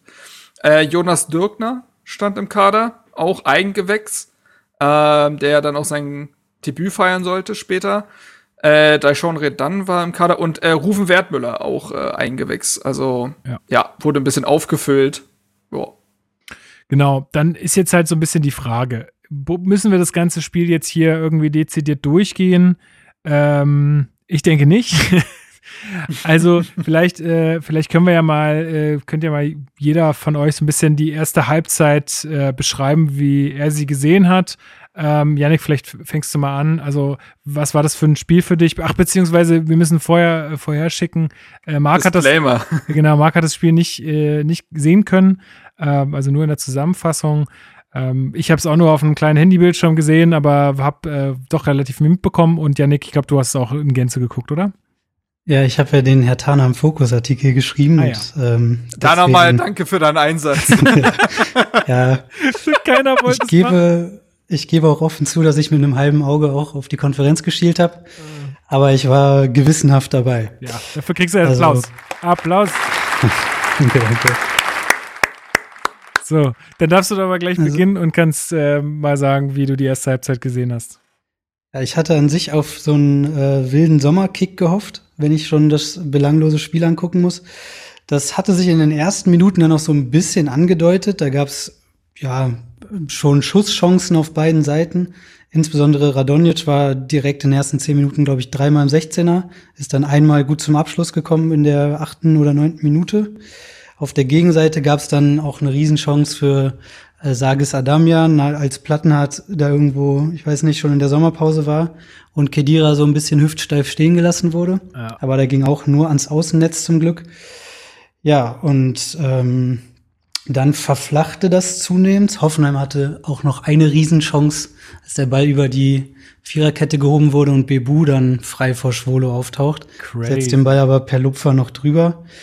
Aber danach ging es eigentlich, also das war dann zehnte, 15. Minute. Danach verflachte es wirklich sehr. Also dann gab es viel toten Ballbesitz auf beiden Seiten. Hoffenheim wahrscheinlich ein bisschen mehr. Ähm, ja, bis dann, also in, in meinen Augen ist zwischen 15. und 43. Minute nicht so wahnsinnig viel passiert. Ja, ich glaube, also insgesamt kann man sagen, dass da, ja, hast du ja schon gesagt, ne, viel, viel toter Ballbesitz irgendwie, aber dennoch äh, irgendwie war, sagen wir mal, Hoffenheim die Mannschaft, die doch sehr viel mehr fürs Spiel gemacht hat. Äh, Ja, das schon schon. also man hat schon gemerkt, dass das Hertha da teilweise sehr, sehr passiv ist und sorglos manchmal auch, ne? Also das, das, die, die Chancen waren schon ganz gut, die Hoffenheim da hatte. Also auch eine, eine Chance, die noch ans Außennetz ging und so. Also da, da hatte man schon ein paar Mal Glück, dass es dann so nicht gut genug ausgespielt wurde. Ja, aber mach äh, weiter im Text. Ja, äh, das stimmt schon, aber ich habe natürlich jetzt hier mit der blau-weißen Brille versucht, das noch ein bisschen ausbalancierter darzustellen. Außerdem kannst du ja also- erzählen, was du willst, weil du bist ja der Einzige, der das Einzelspiel Der ist der, Einzige, der das Einzige Einzige gesehen in hat ganz überhaupt. Berlin. Ja, ja. Mit mir. Ja, ja, das richtig. Dementsprechend kannst du ja jetzt was vom Pferd erzählen. Also insofern, es, es stimmt schon, Hoffenheim hatte definitiv mehr vom Spiel, ohne aber in meinen Augen besonders zwingend zu sein. Also es, man musste da jetzt auch nicht 0-3 hinten liegen. Es war aber tatsächlich dann sehr schmeichelhaft oder zumindest äh, ja, hat es den Spielverlauf nicht völlig wiedergegeben, als dann eben in der 43. Minute Plattenhardt auf links mehr oder weniger keinen Druck bekommt und dann eine seiner Sahneflanken in die Mitte schlägt, wo Darida völlig alleingelassen am Fünfer steht und nur noch einnicken braucht. Und ähm, ja, Dann stand es auf einmal 1-0 für Hertha, das hatte sich nicht angedeutet. Nee. aber ganz kurz dazwischen Einwurf, ja. äh, ganz kurz dazwischen Einwurf. Apropos Sahneflanke, es war die erste Vorlage von Plattenhardt die Saison aus dem Spiel. Es sind insgesamt zwei. Die eine war gegen Schalke, der Freistoß. Und aus dem Spiel heraus war jetzt gegen Hoffenheim am letzten Spieltag die einzige Vorlage aus dem Spiel Plattenhardt. Ja gut, er hat ja auch nicht so wahnsinnig viel gespielt, oder? Ich habe es jetzt nicht so auf dem Ja, Schirm, 16, 16 Einsätze. Ja, ja. Trotzdem, ey. Aber gab schon mal mehr. Ja, kann, zu dem kann man, glaube ich, bei dem Spiel auch noch ein bisschen was sagen. Aber ja, also ich würde da komplett mitgehen mit dir, Janik. Ich fand die erste Halbzeit auch, also das 1 zu 0 ist absolut nicht verdient gewesen und kam wirklich aus dem Nichts. Äh, zumal ja Darida da auch so komplett frei einköpfen kann und dann auch noch Darida, also der wusste, glaube ich, selber nicht, wie ihm geschieht. In der, in der Situation, da war null Abwehrverhalten davon. Von äh, von Hoffenheim. Ähm, und das musste ich auch ganz schön gewurmt haben, glaube ich. Ähm, ja, dann in der Halbzeit kommen Luke Bacchio von Nankam Askasiba für Löwen, was auch richtig, das ist auch richtig mhm. bitter halt. Du führst dann 1-0 und normalerweise, wann, wann wechselt denn Dada in meiner Halbzeit? Ja, keine Ahnung. Äh, ich weiß nicht, wie es bei Luke Bacchio und Nankam war, ob man Luke Bacchio einfach nochmal Spielzeit geben wollte, jetzt nach, nach seiner blöden gelb-roten Karte da oder Nankam noch nicht zu 100% fit war, fit war, aber dass Löwen jetzt dann auch noch ausgewechselt wird. Ai, Also da, es wird immer deutlicher, dass der weg ist. Ähm, und ja, dann äh, zweite Hälfte, ähm, kurz nach der Halbzeitpause gab es ja dann direkt diesen Pfostenschuss von Darida. Yannick? Mhm. Ja, da hat ähm, Santiago Ascasiba, der gerade frisch eingewechselt war, irgendwie seine argentinischen Gene gespürt und den Ball am Fuß kleben gehabt.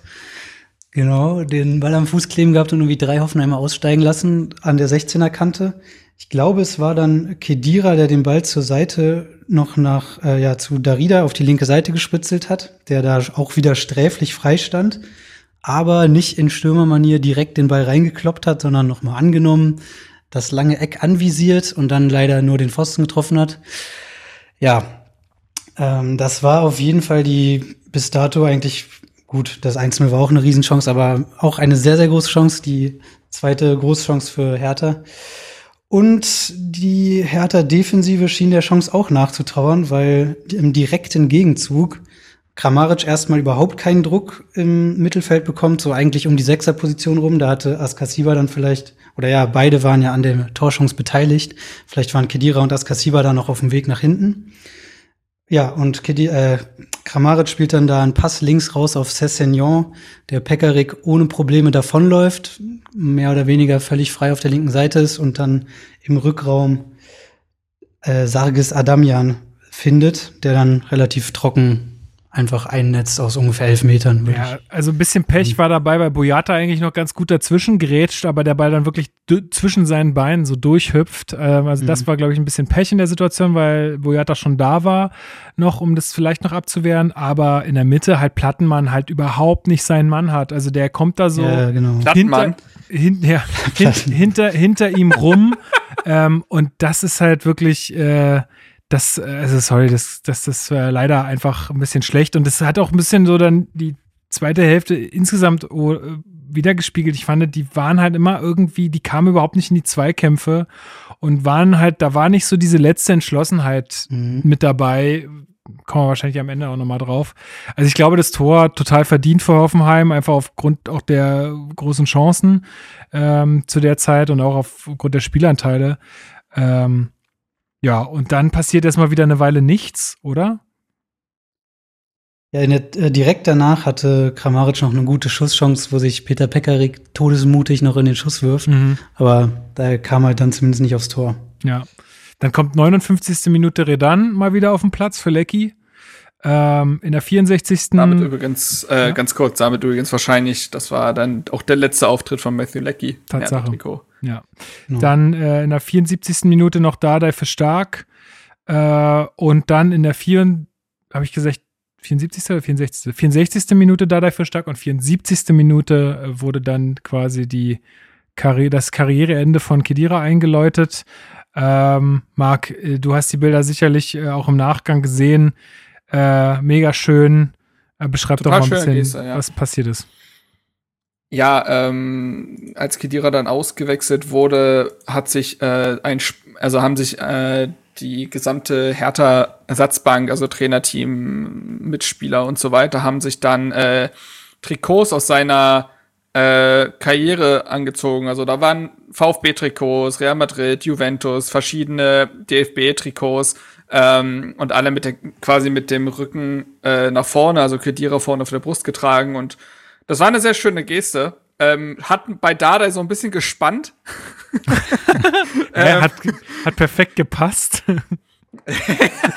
hey, vor ein paar Jahren, vor ein paar Jahren war das doch super in, dass die ganzen Fußballer so richtig hart, hautenge Shirts hatten einfach. Ja. Arjen Robben Gedächtnistrikot, ja, stimmt. Windschnittig. Ne? Wahrscheinlich mussten sie Dada danach rausschneiden oder so. Ich frage mich sowieso, was war denn das für ein Investment? Also äh, ist Nello Di Martino schnell nach Istanbul und hat die Fake-Trikots eingesammelt oder äh, hat er die nochmal in den offiziellen Fanshops bestellt? Also da, das würde mich nochmal interess interessieren. Der Das wäre wirklich Vorgang. interessant, ja. Ähm, hat mich, würde mich interessieren. Aber ja, auf jeden Fall, ähm, nee, weil, weil wenn man genau, wenn man so genau hinguckt, ist das gar nicht das Logo von Real Madrid, sondern irgendwas anderes. Das so Das wäre lustig. so geil. Oh, das wäre das wär so Ma peinlich. Madrid. das Real das, Madrid. das ja, wäre ja, sehr das peinlich. Sehr, sehr Ähm, peinlich. das wäre das wär krank lustig, aber auch. Aber auf jeden Fall, äh, dann hat sich auch der Spalier gebildet von den Spielern, die noch mit ihm auf dem Feld standen.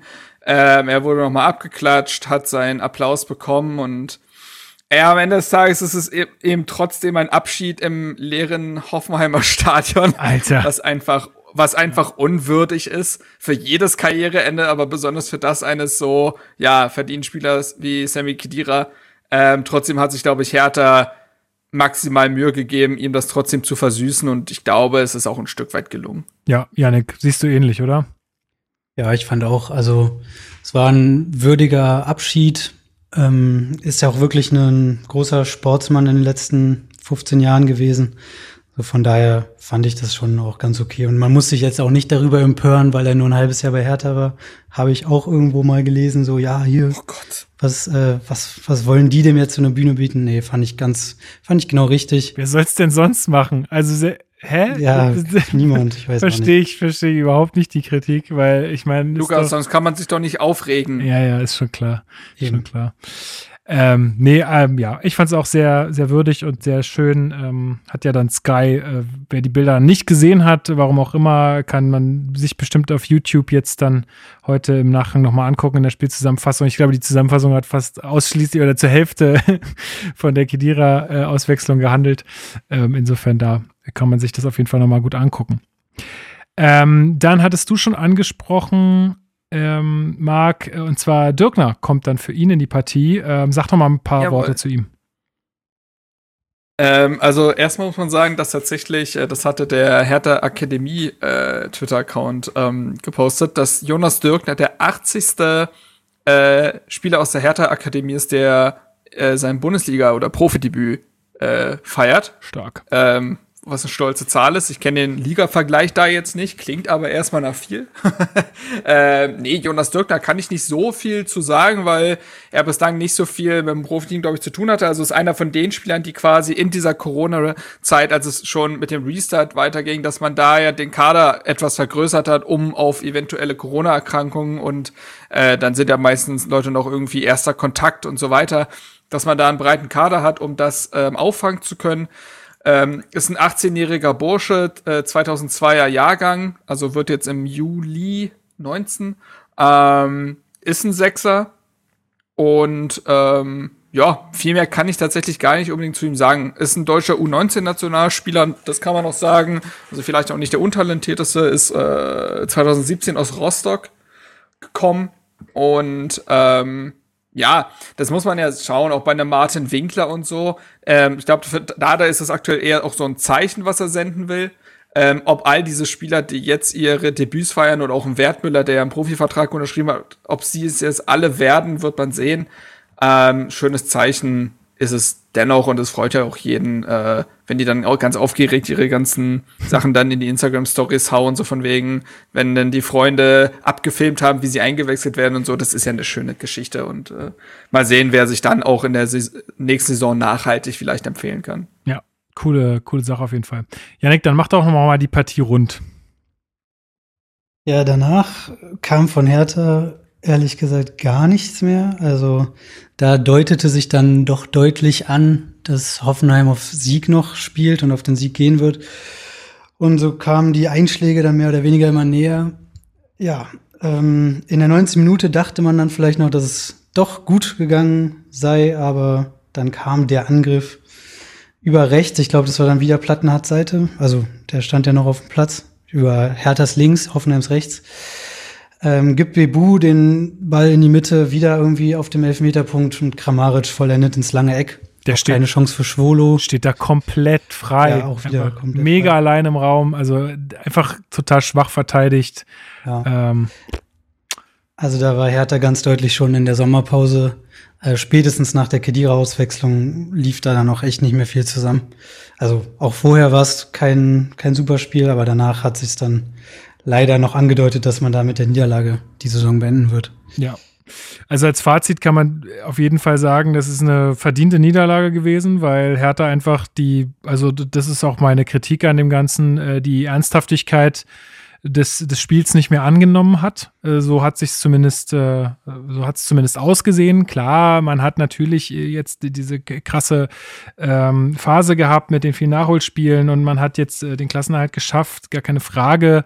Aber äh, irgendwie hatte ich nicht äh, den Eindruck, dass man da nach Sinsheim fährt und jetzt wirklich dieses Spiel noch unbedingt gewinnen will. Also ähm, das ja, ist äh, wirklich eine Frage von Leistungskultur. Ähm, ich glaube, die man da wirklich jetzt aufbauen muss äh, bei Hertha äh, in, in Zukunft. Und äh, ich finde es aber auch gar nicht, sagen wir mal jetzt, ich finde es gar nicht so verkehrt, dass das jetzt vielleicht nochmal mit so einem, mit so einem Schuss von Bug geendet ist. Ähm, Dardai hatte ja gesagt, man wolle diese ungeschlagen Serie irgendwie jetzt noch weiterführen, um dann irgendwie mit sowas Positivem in die neue Saison zu gehen. Aber ich sehe da halt auch so ein bisschen die Gefahr, dass man sagt, na ja, wir sind ja so lange ungeschl- ungeschlagen, das ist ja alles super und tralala. Hertha hätte ja tatsächlich auf Platz 12 äh, springen können, äh, wenn man gewonnen hätte äh, und Mainz gleichzeitig, glaube ich, verloren hätte oder unentschieden gespielt hätte oder so. Jetzt sind wir halt einfach punktgleich mit äh, Arminia Bielefeld, die ja nun mal den weitaus schwächeren Kader haben. Klar, bei uns kam die Sache mit der Quarantäne dazu, aber ich glaube, darüber müssen wir nicht reden. Uns hat hier nur das äh, bessere Torverhältnis noch auf den 14. Platz gebracht und das sagt, glaube ich, auch sehr viel aus. Ähm, darüber, also man muss jetzt, man darf jetzt irgendwie nicht diese, diese letzte Phase der Saison und die, dieses äh, doch noch schaffen, was ohne Frage eine große Leistung war, auch von Paldadei und äh, allen, die da in der Mannschaft äh, sind. Aber man darf jetzt da sich auch nicht blenden lassen, sondern muss jetzt wirklich ähm, da nochmal an die Baustellen und die sind definitiv da, muss man definitiv nochmal ran. Und das hat auch äh, nach dem Spiel, da ja in der Medienrunde auch nochmal gesagt, Marc, ne? Ja, richtig. Also ähm, jetzt, wo quasi alles geschafft ist und man sich nicht mehr schützend vor die Mannschaft stellen muss, was Paldada ja auf jeden Fall getan hat. Wir erinnern uns auch in die erste Phase, wo ja auch die Ergebnisse ausgeblieben sind und er dann trotzdem immer versucht hat, das Positive herauszuarbeiten. Ich erinnere mich an das Spiel gegen Bayern, wo Kunja diese hundertprozentige zum Ende liegen lässt und der Punkt dann nicht äh, nach Berlin geht, wo er gesagt hat, ja, das Gute war, dass er überhaupt da stand. So, also ne, es wurde immer versucht, irgendwie noch das Positive rauszunehmen, das Selbstvertrauen zu stärken und jetzt, wo alles vorbei ist, haut denn Dada schon noch mal drauf, beziehungsweise setzt auf jeden Fall die Themen äh, so für die kommende Saison für den Sommer. Ähm, er sagte, die wichtigste Lehre ist hart. Wir haben es am, in, am Schluss als Team geschafft, aber in diesem Moment hat Hertha noch keine Mannschaft, es gibt keine Stammelf, keine Achse. Ähm, es gab diesen Moment, in dem man gespürt hat, dass die Spieler, die eigentlich teure Leistungsträger sein sollten, nicht einmal eine, eine normale taktische Ordnung halten können. Dadei weiter, der Wille war da, aber der Kopf nicht. Vielleicht war es zu viel Taktik, aber das kann nicht zu viel sein. Jede Mannschaft hat, heutzutage so eine taktische Ausbildung, selbst in der dritten Liga. Es sind Chaos-Momente auf dem Platz entstanden, das ist nicht normal. Als ich nach zwei Monaten immer noch damit kämpfen musste, wusste ich, das wird noch schwerer als gedacht. Solche Schwierigkeiten hatte ich noch nie mit einer Mannschaft. Ein äh, Wort dazu von mir, der Mann hat mal eine Mannschaft von Luz Yukai übernommen, also der weiß äh, eigentlich, was Mannschaften nicht können und trotzdem hat er solche eine Aufgabe noch nie. Äh, ba, ba, ba, ba. Ähm, Gott sei Dank haben wir es dann am Ende als Team geschafft. Das ist das Beste, was die Jungs lernen können, wenn man als Team arbeitet, ein für den anderen. Es ist wirklich sehr hart und sehr schwer. Äh, jetzt muss es eine Analyse geben, wer ist lernfähig, äh, lernfähig, wer arbeitet mit, wer ist für das System wichtig. Heutzutage sind es so viele taktische Dinge, dafür musst du den richtigen Kopf haben, dann müssen wir uns tierisch weiterbilden. Da, da ist sie das wieder. sind ja schon sehr klare Worte. Die Metalltrainer-Forderung. ja, so. An dieser Stelle auch nochmal von mir. Vielen Dank für diese Worte, Herr Dardai.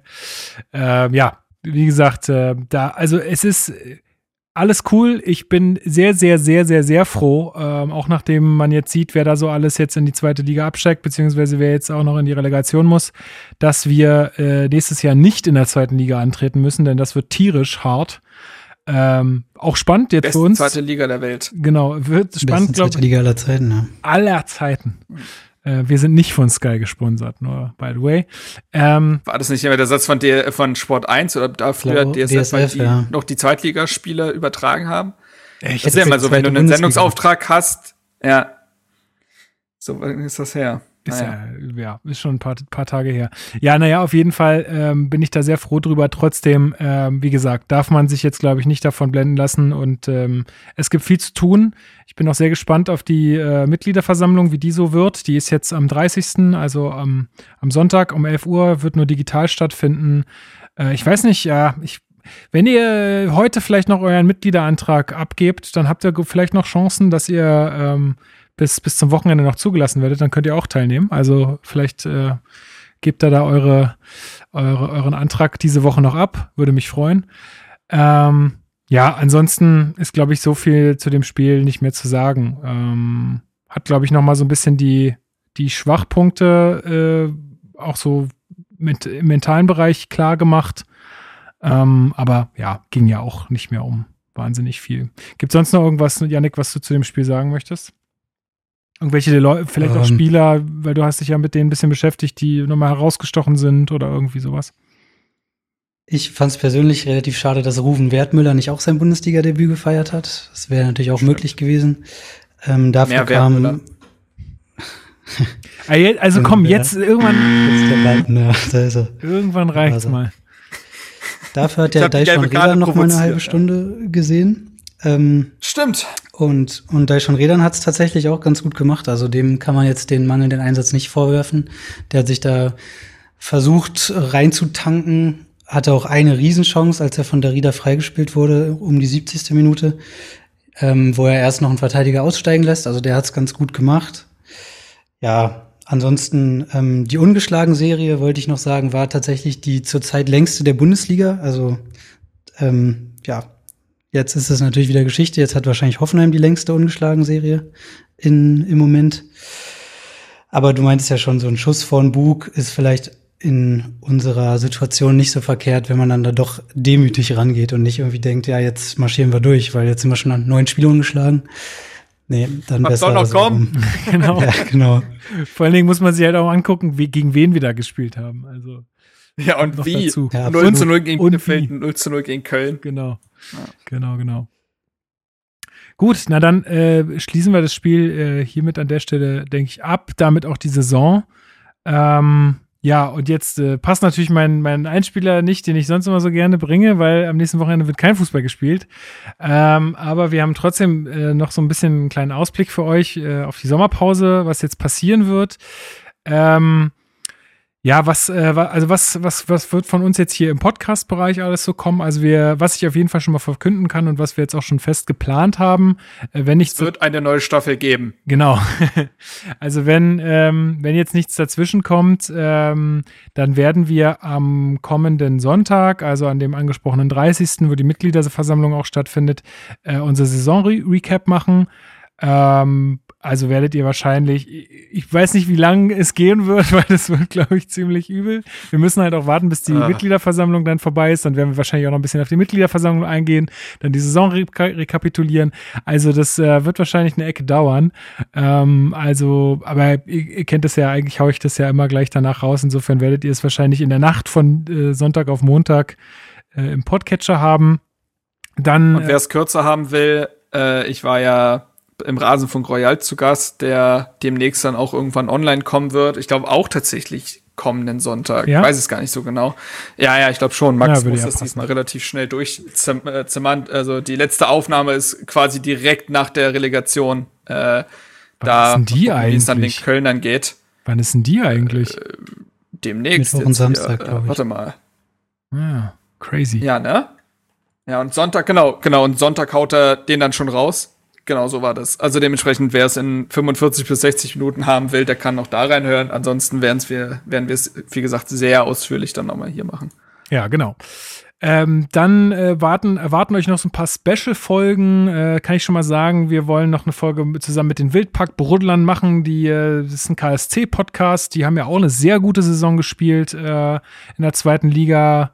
Äh, werden uns mal damit ein bisschen mit denen austauschen über die beiden Saisons unserer Mannschaften. Dann haben wir die angesprochene Folge zur Kaderanalyse. Also werden uns da mal äh, detaillierter mit dem Kader auseinandersetzen. Jetzt war schon heute sehr viele Personalien mit dabei, aber äh, es gibt ja auch immer viele von euch, die da noch mehr zu einzelnen Spielern hören wollen.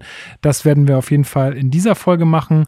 Ähm, dann haben wir noch geplant, ähm, ein Gespräch mit einem schwer eingeschränkten Hertha-Fan zu machen, ähm, um einfach auch mal die Sicht ähm, äh, dieser Fangruppe irgendwie einzunehmen. Was gibt's da vielleicht noch zu tun? Was läuft schon gut? Wo könnte man noch ein bisschen was machen? Ähm, Interviews mit Offiziellen von Hertha, äh, ich glaube, hätten schon stattfinden können, wenn wir das Ganze noch st äh, stärker verfolgt hätten, war jetzt einfach aus Grund, äh, aufgrund der Pandemie und so weiter nicht drin für uns. Ähm, werden wir aber auf jeden Fall weiter verfolgen und wird auch kommen. Äh, ich denke, das, das kriegen wir definitiv hin. Aber sowas will ich persönlich einfach lieber in Präsenz machen, dann vielleicht äh, in der Geschäftsstelle oder so mit den Leuten, sodass äh, wir uns da einfach noch ein bisschen die Zeit nehmen, um dann wirklich auch äh, gute Gespräche euch da zu liefern. Also es bringt ja irgendwie nichts, die Sache nur wegen der Sache zu machen. Ähm, also nur, weil man jetzt gerade irgendjemand mit irgendjemand sprechen kann, dann mit ihm zu sprechen, sowas gehört aus meiner Sicht gut vorbereitet und dann bringt es auch einen Mehrwert irgendwie und ähm, deswegen will ich das so machen. Was können wir denn äh, schriftlich so erwarten, Marc, in der Sommerpause? Ist da irgendwas geplant? Ähm, naja, es wird auf jeden Fall noch einen Saisonrückblick äh, in schriftlicher Form geben. Es soll auch eine Kaderanalyse in schriftlicher Form geben. Es wird sicherlich auch noch mal ein Artikel allein zu Paul Dardai kommen ähm, und seine Arbeit. Das hat ja letztens Niklas äh, noch ein ja, Dankesschreiben quasi an äh, Arne Friedrich äh, verfasst. Ähm, Ähnliches kann man dann Was er selbst geliked hat auf noch- Twitter. Das hat er selber geliked Aha. auf Twitter. Ja.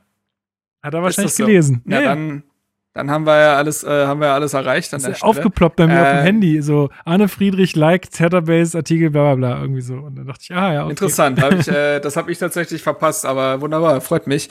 Ähm, nee, genau, und ansonsten wird es sicherlich ein, also es wird auf jeden Fall Artikel zu äh, etwaigen Entscheidungen noch äh, geben, wie jetzt beispielsweise ähm, den Transfers. Ich kann mir auch vorstellen, dass es noch einen Artikel geben könnte zu Freddy Bobic, was jetzt seine akutesten Aufgaben sind. Also wir haben da sicher, also es mangelt bei Hertha aktuell nicht an Themen, äh, sagen wir mal so. Und äh, es sind ja alle sehr motiviert und haben Bock und deswegen wird, wird da schon was bei rumkommen. Ansonsten auch da nicht nur Feedback zum Podcast, äh, auch bei etwaigen Vorschlägen für Artikel oder was ihr gerne lesen würdet, gerne eine Mail an uns schicken.